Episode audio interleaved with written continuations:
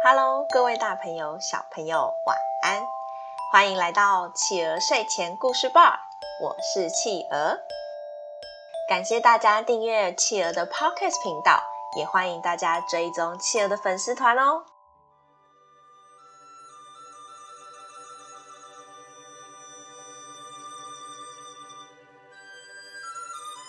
今天企鹅要讲的故事是元宵节的由来。元宵节的由来，在很久以前，有一个很聪明的人，他名字叫东方朔，他是当时的皇帝最重要的臣子。有一天，天空下了大雪，东方朔在皇宫里面欣赏梅花，结果听见阵阵的哭声。他发现有一名宫女想要寻短见，东方朔急忙上前救下她。你是谁？你怎么了呢？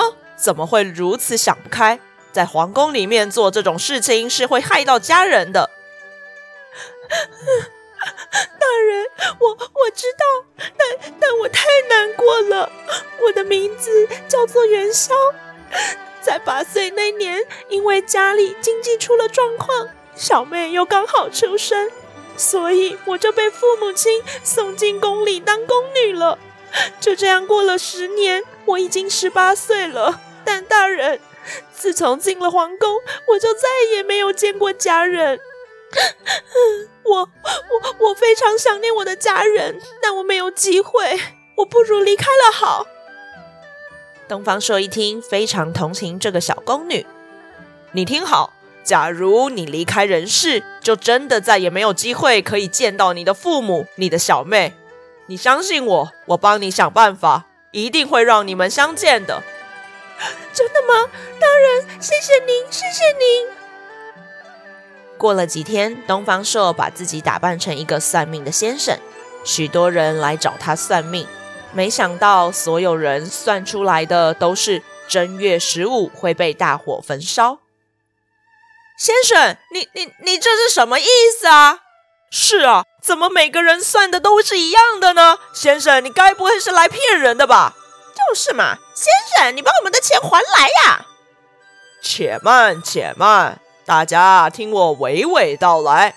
是玉皇大帝生气了，他派了火神君要下凡到人间来烧了我们长安城呐、真的不是我算错。而是有人引起了玉皇大帝的震怒啊！啊，那那那那怎么办呢？先生，你快救救我们大家吧！哎，这事啊，我想你们去找当今圣上帮忙吧，请求皇帝为我们解决这件事吧。众人一听，纷纷带着算命得到的签条，跑去皇宫找皇帝了。皇帝一听百姓们的禀告，也吓得不得了。他立刻找来足智多谋的东方朔。爱卿，现在长安城里传来这么不好的消息，你看这事要怎么解决呢？东方朔假装思考了一下，才跟皇帝开口说道：“陛下，臣想这件事并不难解决。您想啊。”玉皇大帝在天上看着我们凡间，不如我们把长安城弄得很像失火，不就好了吗？嗯，朕不明白爱卿的意思，你说得清楚点吧。是，陛下，您就吩咐下去，从正月十四开始，连续三天，全城的百姓在家门上挂上红色灯笼。然后每到夜晚，点鞭炮、放烟火，让满城充满红光，烟雾弥漫，让天上的玉皇大帝以为我们真的被大火包围了。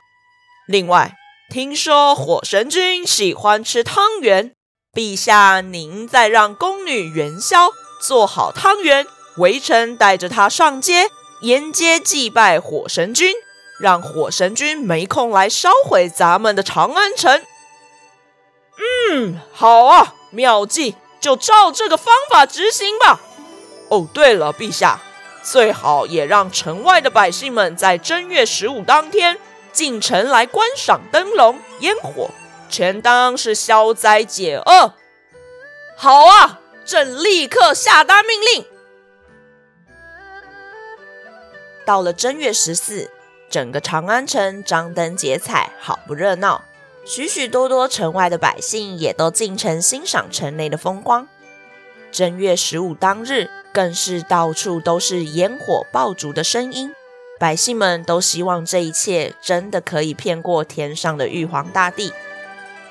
东方朔提着大大的灯笼，上面写着“元宵”二字，并且带着端着汤圆的元宵。到处游走在街上，装模作样的在供奉火神君。忽然，元宵，元宵！跟在东方朔后面的元宵听见很熟悉的声音在叫他，他转过身，发现是自己年迈的父母。父亲，母亲！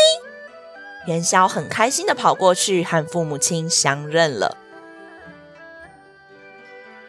隔天，皇帝非常开心，因为全城的百姓安然无恙，因此就下令：从此以后，每年的正月十五，家家户户挂灯笼、放烟火，并且煮汤圆来供奉火神君。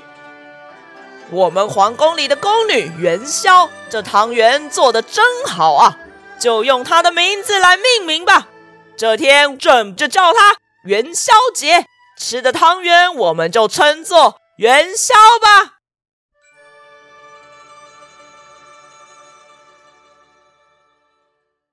好啦，宝贝们，今天我们的故事就说到这里结束喽。宝贝们喜欢今天的故事吗？大家知道吗？圆圆的元宵有一个很棒的意思哦，就是希望大家可以在元宵节这天，一家人团团圆圆，和睦幸福哦。下个礼拜二就是元宵节喽，企鹅祝大家元宵节快乐！欢迎爸爸妈妈帮宝贝把宝贝的想法在宝宝成长教室企鹅的粉丝团故事回应专区告诉企鹅哟，也欢迎大家把企鹅的 Podcast 继续分享给更多的好朋友。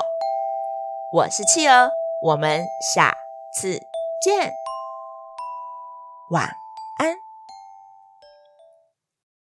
一闪一闪亮晶晶，满天都是小星星。